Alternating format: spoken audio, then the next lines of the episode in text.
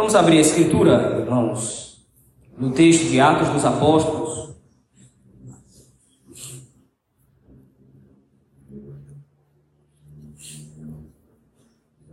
Livro, o texto de Atos dos Apóstolos, o capítulo 3.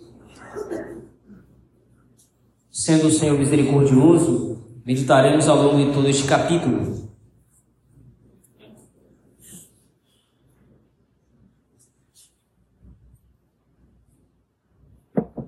Texto de Atos dos Apóstolos, o capítulo 3. Nós leremos do verso 1 ao versículo, o verso 26, isto é, todo o capítulo.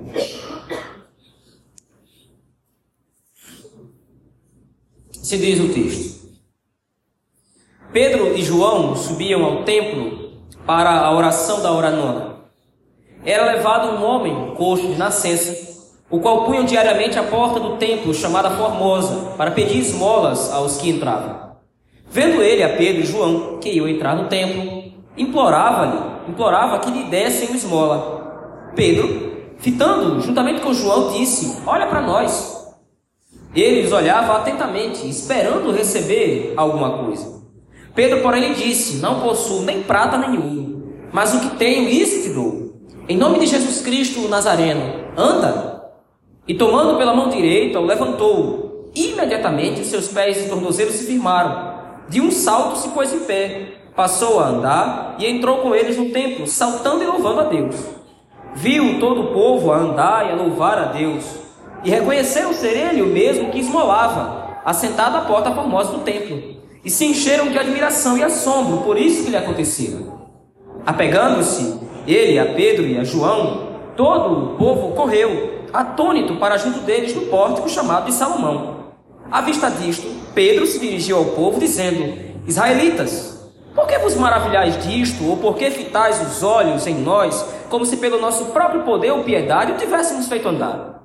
O Deus de Abraão, de Isaac e de Jacó, o Deus de nossos pais, glorificou a seu servo Jesus, a quem vós traístes e negastes perante Pilatos, quando este havia decidido soltá-lo.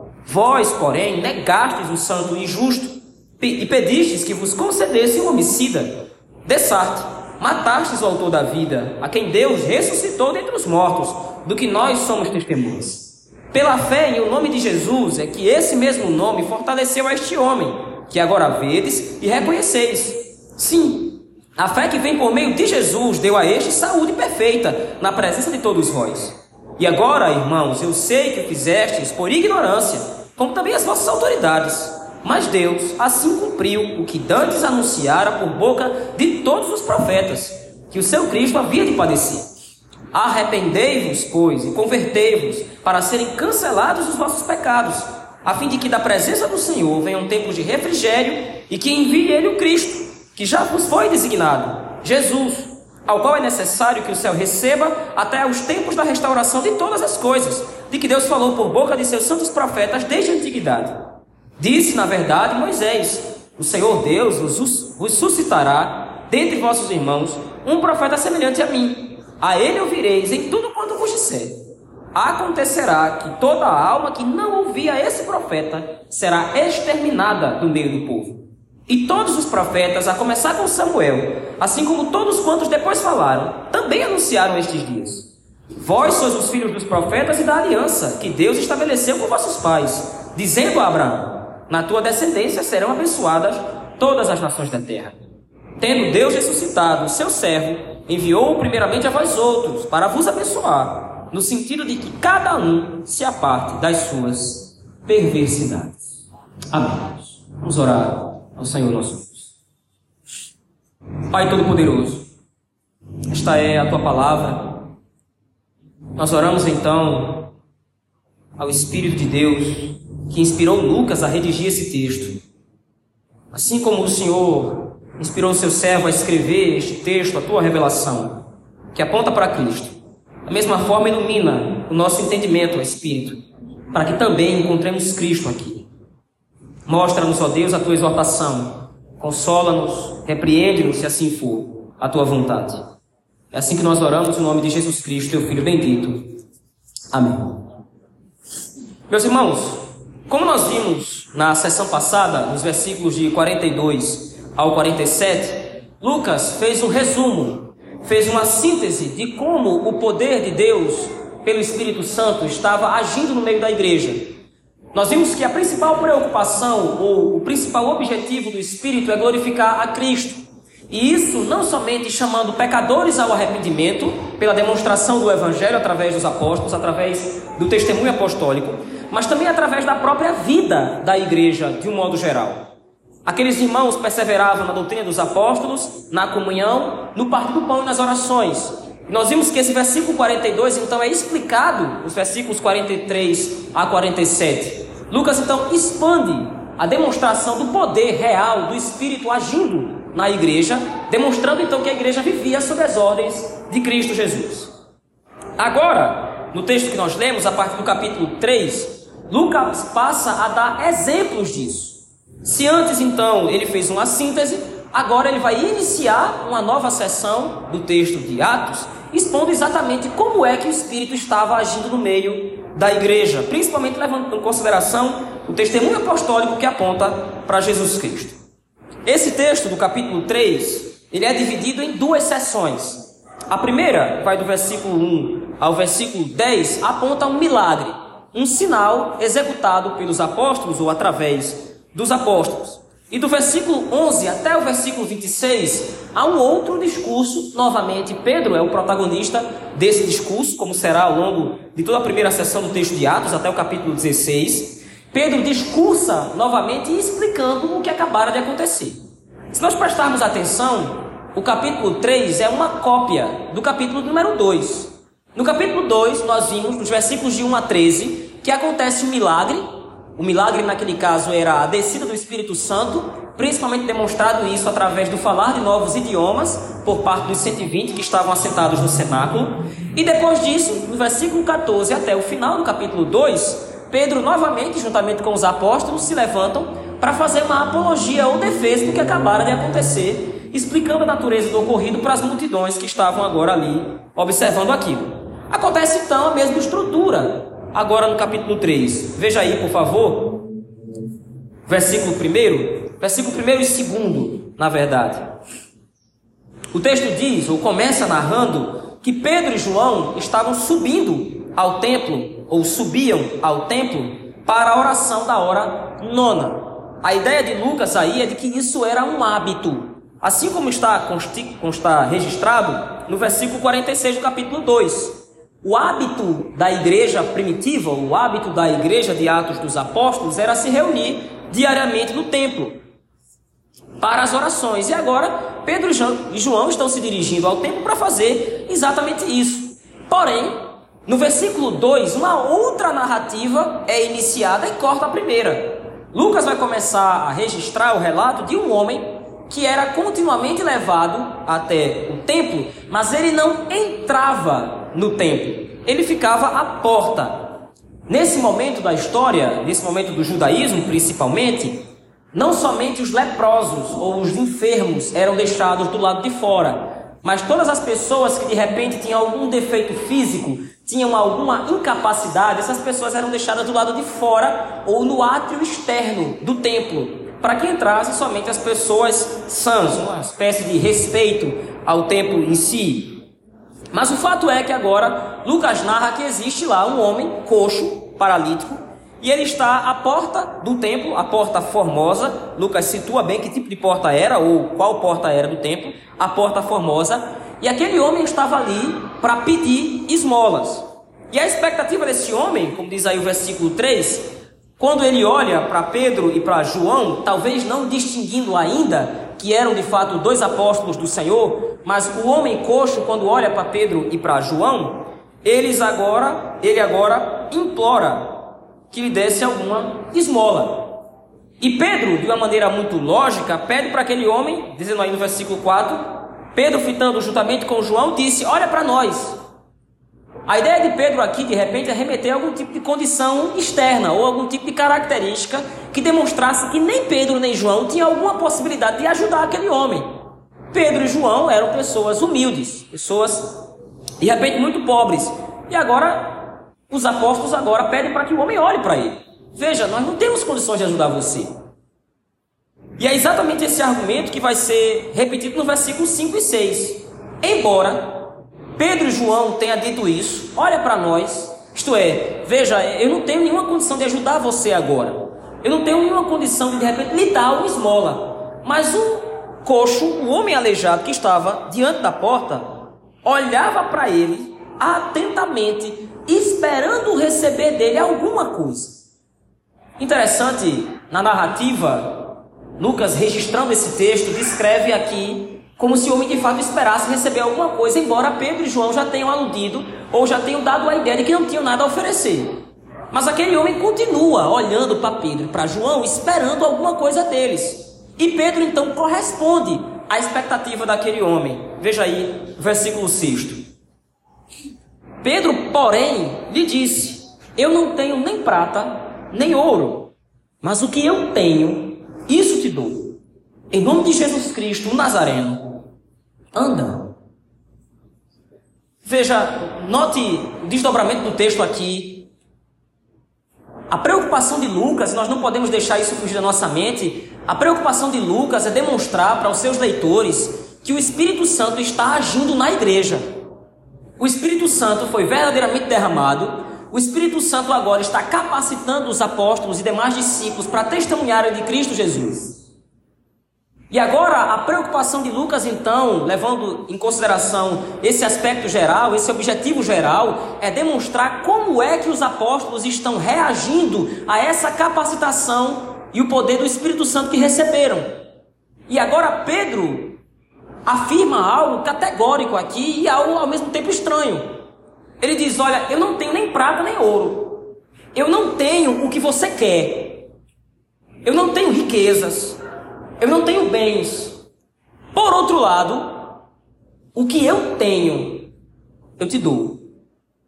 E a ideia de Pedro aqui então é demonstrar que Cristo é uma propriedade. Eu parece estranho isso. Como é que Cristo pode ser de Pedro? Como é que Pedro pode pensar que tem Cristo? Um sentido muito óbvio, é a igreja que pertence a Cristo. Cristo é Deus, Cristo é o Senhor.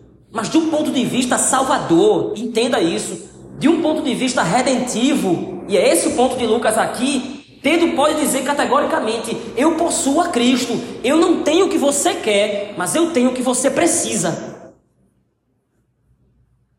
Eu não tenho prata, não tenho ouro, não tenho riquezas, não tenho propriedades. Eu não tenho essas coisas terrenas, as quais você quer, e em certo sentido das quais até você necessita, em parte, materialmente falando, mas o que eu tenho e que é a sua real necessidade, isso eu te dou. Jesus Cristo Nazareno. E isso demonstra para nós, meus irmãos, é necessário já refletir a partir disso aqui, de que o ponto principal da igreja e para qual a igreja foi chamada a missão principal da igreja é exatamente essa: é testemunhar da glória de Deus em Cristo Jesus pelo poder do Espírito. A igreja não vive nesse mundo, a igreja não foi chamada, não foi criada por Deus para nutrir ou para satisfazer algum tipo de expectativa ou de necessidade material dos homens. Nesse ponto da história, nesse ponto específico da narrativa de Atos, a cura de um corpo aponta para algo muito maior. A preocupação de João e de Pedro aqui não é simplesmente fazer aquele homem andar.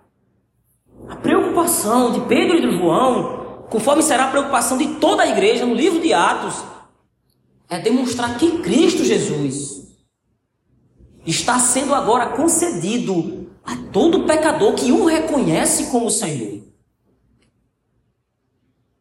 Interessante que nós vivemos hoje num tempo esquisito a maior preocupação de muitas comunidades ditas cristãs é exatamente com a condição material do homem. De como você pode ser próspero, de como você pode desfrutar de prosperidade, ter riquezas e multiplicar os seus bens, de como você pode ser abençoado, mas a palavra bênção, ela já vem rotulada, ela já vem carregada desse significado materialista. Essa definitivamente não é a preocupação principal da igreja. Pedro diz muito claramente: não tem dinheiro. Não tenho o que você quer, mas eu tenho o que você precisa. E aí então o milagre é realizado. Veja aí na continuação, versículo 7. Tomando pela mão direita, o levantou. O relato diz: imediatamente os seus pés e tornozelos se firmaram, de um salto, salto se pôs a andar, se pôs em pé, passou a andar, entrou com eles no templo, saltando e louvando a Deus. Mas agora a narrativa começa a virar. No versículo 9, versículo 10, então, a perspectiva de Lucas se volta para o povo, se volta para o público, assim como aconteceu no capítulo 2. O Espírito Santo, lembre-se disso, o Espírito Santo foi derramado, os discípulos, os 120 que estavam reunidos ali no cenáculo, começaram a falar novos idiomas, começaram a falar novas línguas, e de repente a perspectiva também muda de visão. De repente, das pessoas que estavam no cenáculo, Lucas passa a registrar as pessoas que estão fora e a reação das pessoas ouvindo os 120 falarem novas línguas. E é o que acontece aqui também. As multidões agora que estavam ao redor daquele homem, ou que viram aquele homem, reconheciam aquele homem como sendo alguém aleijado, como sendo um coxo que pedia esmolas, agora estão vendo aquele homem pular, saltar, entrar no templo e glorificar a Deus. E aí então o versículo 10 registra: E reconheceram ser ele o mesmo que esmolava, assentado à porta formosa do templo. E se encheram de admiração e assombro por isso que lhe acontecera. E aí então, a segunda parte da narrativa, o versículo 11, veja aí por favor, acompanhe comigo, passa a descrever exatamente o discurso de Pedro. E como é que Pedro vai discursar agora, como é que Pedro vai pregar, vai realizar o seu sermão diante das multidões seguindo a mesma estrutura que ele usou no capítulo 2. Ele centraliza, ele concentra a atenção de todos os ouvintes em Cristo. Ele diz no versículo 11: Olha, por que, que vocês estão olhando para mim? Por que, que vocês estão olhando para nós? Achando ou pressupondo que de repente de nós é que saiu o poder para curar esse homem. Por que, que vocês acham que fomos nós, com o nosso próprio poder, que curamos esse homem? Não foi. O que aconteceu na verdade é que o Deus de Abraão, de Isaac e de Jacó, Deus dos vossos pais, glorificou a seu servo, Jesus. O discurso de Pedro parece começar a não fazer sentido, porque a princípio o que ele está dizendo é: Deus glorificou a Cristo.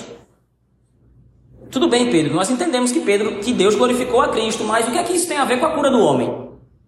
O que é que isso tem a ver com a cura do aleijado que estava aqui à porta do templo? Agora há pouco pedindo esmolas e ele entrou no templo glorificando a Deus. O ponto é que quando Pedro chama Cristo de servo, servo Jesus, Pedro tem em mente, muito provavelmente, o texto de Isaías 53 que nós acabamos de ler no início do culto. Naquele texto, o grande papel do Messias, o grande papel do Salvador é curar as enfermidades, ou pelo menos a maior de todas as enfermidades, que era o pecado. Então, agora, quando Pedro chama Jesus de servo de Deus, ou Jesus servo do Deus dos seus pais, ele está apontando exatamente para a execução da obra messiânica de cura que Cristo haveria de fazer. E agora Cristo, como sendo glorificado, como estando glorificado à destra do Pai, ele então poderia executar essa obra apontando para si mesmo como Salvador. Em outras palavras, o que Pedro está dizendo é que a cura daquele homem foi realizada pelo servo de Deus, Cristo Jesus, aquele que de fato sempre foi prometido como cura para os povos, como cura das nações. Porém, assim como no capítulo 2, o discurso de Pedro de glorificar a Cristo representa uma ameaça aos ouvintes. Como nós dissemos antes, o Evangelho traz consigo um tom de ameaça. E qual é a ameaça a que Pedro faz aqui? É muito simples. Ele diz: o Deus de Abraão, de Isaac e de Jacó, o Deus de vossos pais, glorificou a seu servo Jesus, a quem vós traístes e negastes perante Pilatos, quando este havia decidido soltá-lo. Vocês negaram o santo e o justo, e vocês pediram, e aí há uma ironia por parte de Lucas aqui, levando em consideração os termos no original. A ideia é: vocês negaram o santo e o justo e pediram que soltassem homicida. Vocês pediram que Barrabás fosse solto, um assassino, aquele que destrói vidas, e vocês negaram, vocês mataram o autor da vida, como ele diz no versículo 15, a quem Deus ressuscitou dentre os mortos, do que nós todos somos testemunhas. Foi esse Jesus que vocês traíram. Foi esse Jesus que vocês negaram. Foi esse Jesus que vocês entregaram nas mãos de Pilatos para ser crucificado que curou o homem que vocês estão vendo aqui agora.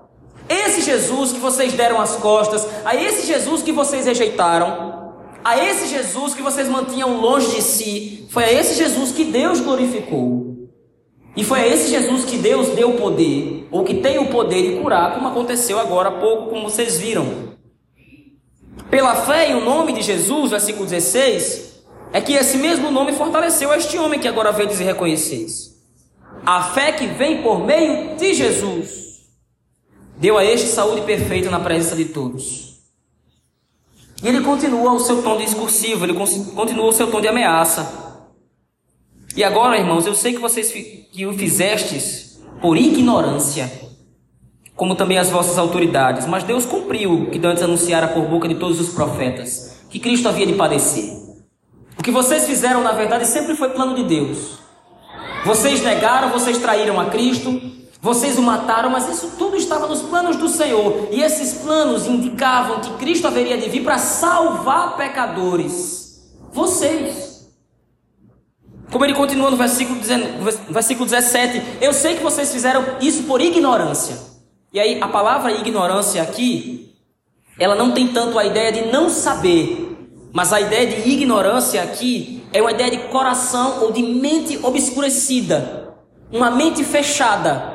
Não é que de repente as pessoas que crucificaram Cristo não sabiam o que estavam fazendo, eles sabiam sim, mas eles estavam fazendo aquilo porque a mente, ou no caso, o coração deles estava bloqueado, fechado ao Evangelho. Por isso eles fizeram aquilo. Mas isso também fazia parte dos planos do Senhor. Porém, o plano de Deus, que incluía a ignorância em determinado momento, agora também incluía a luz de Cristo.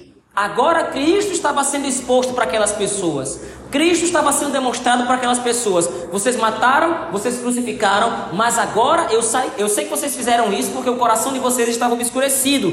Porém, a ressurreição de Cristo é o demonstrativo de que a obra do Pai de salvação dos perdidos, ela foi executada plenamente. Algo que foi profetizado desde o Antigo Testamento, como ele diz aí no versículo 18. Mas Deus assim cumpriu o que dantes anunciara por boca de todos os profetas, que o seu Cristo havia de padecer. E finalmente Pedro chega na última parte do seu discurso, que é o chamado, a conclamação de pecadores ao arrependimento. Arrependei-vos e convertei-vos para serem cancelados os vossos pecados, a fim de que da presença do Senhor venham tempos de refrigério. O texto de Lucas ele é muito sintético e ao mesmo tempo ele é muito claro, meus irmãos. A ideia de Lucas é demonstrar que agora o Espírito Santo está verdadeiramente agindo na igreja e impulsionando a igreja a transmitir ao mundo aquilo que ela possui. Nós somos chamados, irmãos e irmãs, em Cristo Jesus, para comunicar a boa nova do Evangelho, aquilo que nós temos. Como disse anteriormente, a igreja de Cristo, a igreja do Senhor, não foi chamada simplesmente para contribuir com o ser humano, para contribuir com as pessoas a partir de algum tipo, algum tipo de ponto de vista externo ou material. A igreja não foi dada aos homens para simplesmente fazer os homens ascenderem na sua condição social, na sua condição de vida, para terem algum tipo de ascensão financeira ou coisa do gênero. A igreja foi concedida, a igreja foi criada, a igreja foi gerada pelo Pai, no poder do Espírito Santo em Cristo Jesus, para conceder ao mundo, para entregar ao mundo o próprio Cristo. A única possibilidade de salvação diante do Senhor. A mesma ênfase de Pedro no capítulo 2 é agora repetida no capítulo 3. Vocês mataram, vocês traíram a Cristo, vocês o entregaram para ser crucificado por meio de Pôncio Pilatos. Vocês pecaram contra o Senhor. E da mesma forma como Pedro acusou as multidões aqui, esses mesmos pecados poderiam ser atribuídos a nós. Talvez não necessariamente os mesmos, mas pecados semelhantes. Afinal de contas, quando estávamos nos tempos da ignorância, nós estávamos completamente distantes de Cristo, nós éramos inimigos do Senhor. E em algum momento, no tempo e na história, em algum momento, Cristo Jesus nos foi dado Se nós fôssemos fazer algum tipo de identificação no texto, algum tipo de identificação com os personagens aqui, nós poderíamos ser tanto o coxo, assentado à porta do templo, distante de Deus, quanto poderíamos ser as multidões que traíram Cristo e negaram o Senhor. Em outras palavras, nós éramos os carentes da glória de Deus em Cristo, nós éramos os carentes do poder do Espírito Santo, que o poder do Espírito Santo nos alcançasse. E qual foi a mensagem que a igreja pregou para o nosso coração? Qual foi a mensagem, ou qual é a mensagem que nós temos pregado hoje? Se arrependam. Convertei-vos ao Senhor para serem cancelados os nossos pecados, a fim de que da presença do Senhor venham tempos de refrigério. Mas Pedro complementa a sua argumentação: como assim? Tempos de refrigério. E que ele envie o Cristo, que já vos foi designado, Jesus. Mas agora Pedro apresenta Cristo não somente do ponto de vista de um rei glorioso ou de um sacerdote que se sacrifica para remir pecados, mas Pedro apresenta Cristo agora a partir do ponto de vista de profeta. Veja aí o versículo 21. O qual é necessário que o céu receba até os tempos da restauração de todas as coisas, de que Deus falou por boca de seus santos profetas desde a antiguidade, e um profeta é destacado em todos os demais: Moisés como diz aí o versículo 22. Disse na verdade Moisés, e Pedro então faz uma interpretação de Deuteronômio capítulo 18, versículo 19.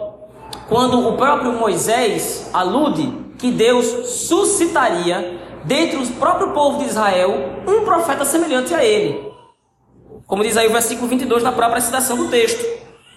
O Senhor vos suscitará dentre vossos irmãos um profeta semelhante a mim, a ele ouvireis em tudo quanto vos disser. Acontecerá que toda alma que não ouvir a esse profeta será exterminada do meio do povo. Se você for até o texto de Deuteronômio, capítulo 18, versículo 19, essa última parte do versículo não consta lá. O que o texto de Deuteronômio 18, 19 diz é que acontecerá que toda alma que não ouvir esse profeta, desse pedirei contas. A diferença no texto agora entre Deuteronômio 18 e Atos capítulo 3 é que Pedro já está interpretando. Todo aquele que não receber a Cristo, todo aquele que não crê em Cristo como profeta que anuncia e que executa a verdadeira redenção, o chamado do Senhor à salvação, essa pessoa será eliminada, exterminada. As palavras de Pedro são palavras contundentes. Pedro não está pregando um evangelho para massagear o coração dos ouvintes. Como ele começa dizendo no versículo 17: Eu sei que vocês fizeram por ignorância, mas Pedro em nenhum momento está desculpando as multidões. Eu sei que vocês fizeram por ignorância, fiquem tranquilos, está tudo certo. Não, vocês estão correndo grande perigo porque vocês mataram Cristo, vocês se tornaram inimigos do Senhor nos vossos pecados. Ou vocês se arrependem, ou vocês se convertem a Cristo Jesus, ou vocês confessam-o como, como sendo o verdadeiro profeta que anuncia as palavras do Senhor, ou vocês vão ser exterminados.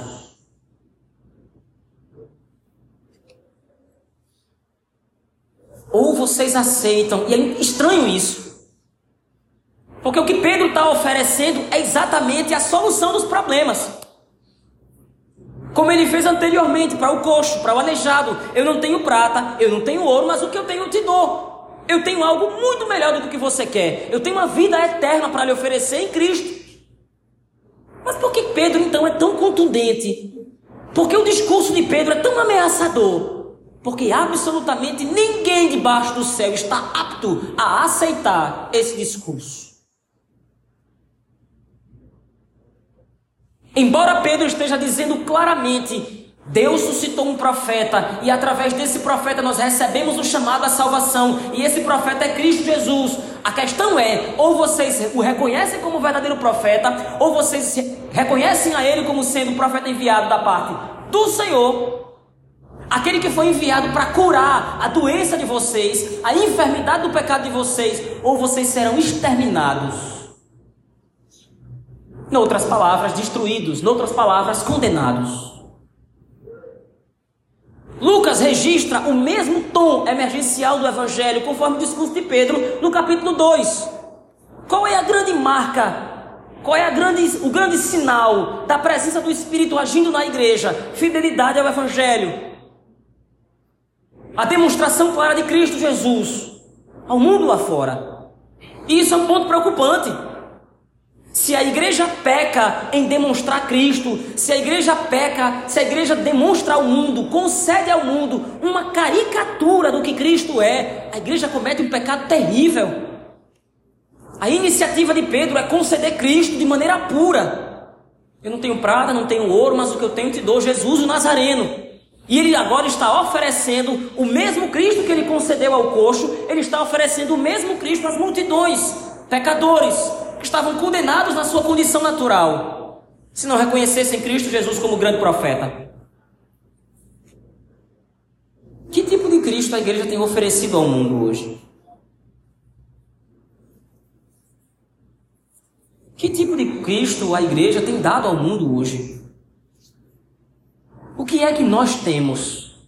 Já diz o ditado popular, o adágio popular: você só pode dar o que você tem. O que é que a igreja tem? Um milagreiro? O que é que a igreja possui? Um coach financeiro, um consultor financeiro que vai lhe indicar o melhor caminho para a prosperidade? O que é que a igreja possui hoje de fato? O que é que você, enquanto crente, o que é que você, enquanto filho de Deus, tem a oferecer em relação a Cristo Jesus? Qual é o testemunho que você presta ao mundo lá fora? Que tipo de Cristo você concede aos coxos lá fora, aos aleijados lá fora, aos ímpios lá fora? Um Cristo fraco, superficial, pobre, pequeno, preso às coisas dessa vida, ou o Filho de Deus, o profeta enviado do Senhor, que detém todo o poder e toda a glória, sentado no trono da majestade dos céus.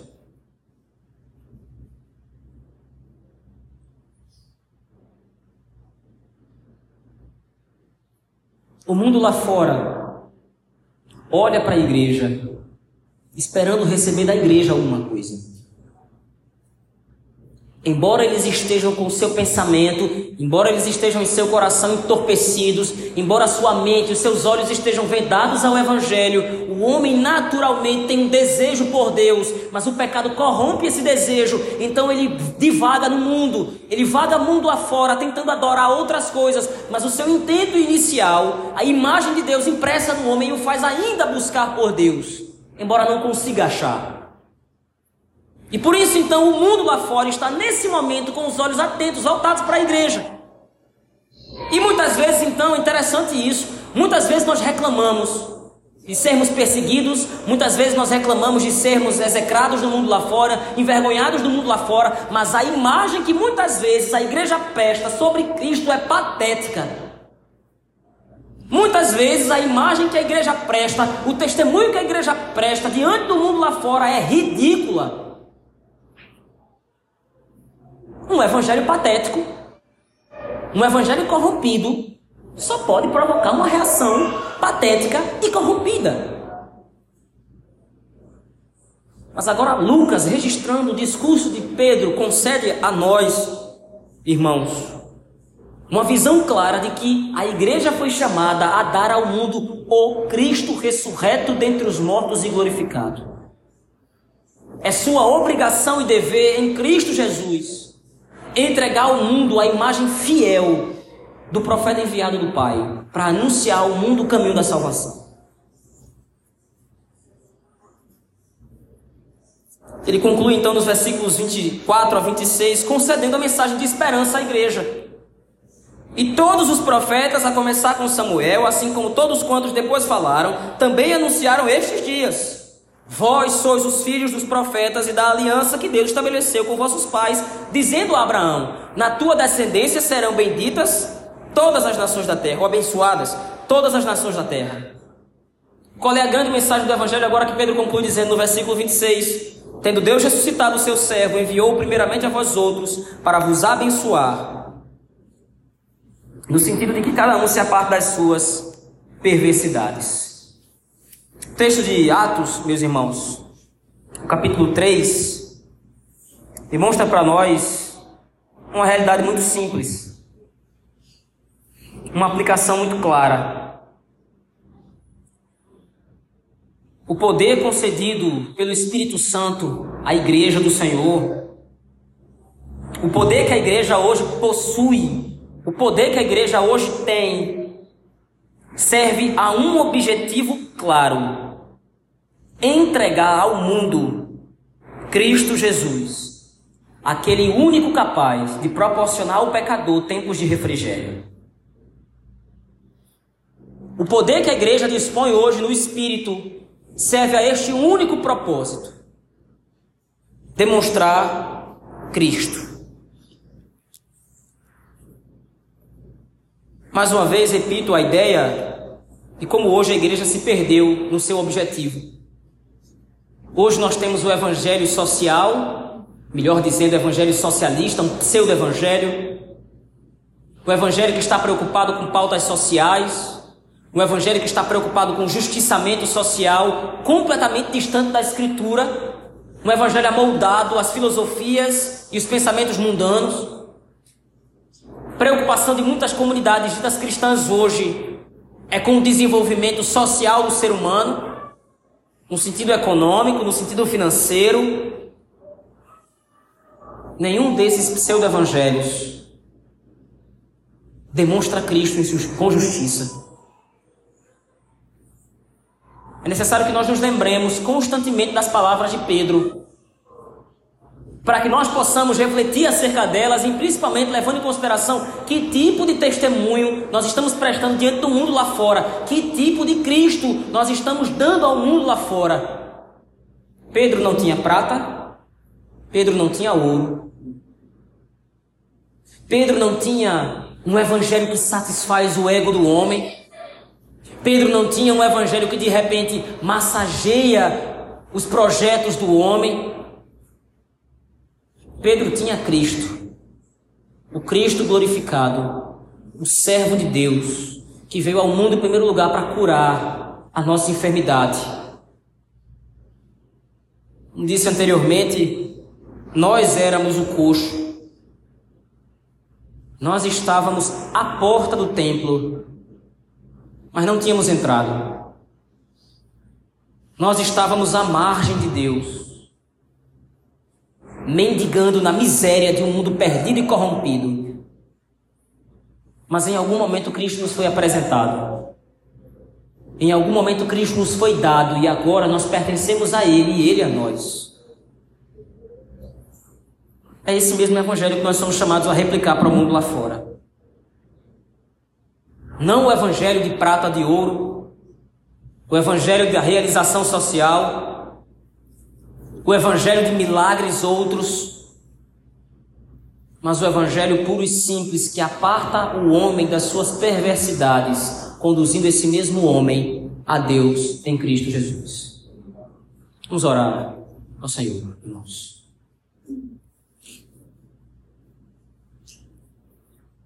Pai poderoso, Obrigado por nos ter dado Cristo. Não que o Senhor não nos sustente, não que o Senhor não nos dê condições financeiras nesse mundo, condições materiais nesse mundo. O Senhor cuida materialmente de nós, sem dúvida nenhuma. Mas prata ou ouro não salva. Somente Cristo. e Cristo nos foi dado. Nos ajuda, Senhor. Tem misericórdia de nós, porque somos teus discípulos. E sendo teus discípulos, sendo teus servos, nós somos encarregados de transmitir, de comunicar, de conceder ao mundo o mesmo Cristo que nós recebemos. Nós compreendemos que somente os teus eleitos ouvirão a tua voz. Nós compreendemos que somente os teus eleitos ouvirão o teu chamado. Somente os teus eleitos atenderão ao grande profeta, ao profeta que é Cristo. Mas enquanto estamos tentando levar ao mundo o teu evangelho, não nos permita mentir sobre Cristo. Não nos permita adulterar a entrega de Cristo ao mundo. Como a tua igreja, como tuas testemunhas, Senhor. Ajuda-nos a pregar o evangelho verdadeiro que chama o homem ao arrependimento. Que cada um se aparte das suas perversidades. Tem misericórdia do teu povo, Senhor. Tem misericórdia da tua igreja. É assim que nós oramos. No nome santo e bendito de Jesus Cristo, teu Filho. Amém.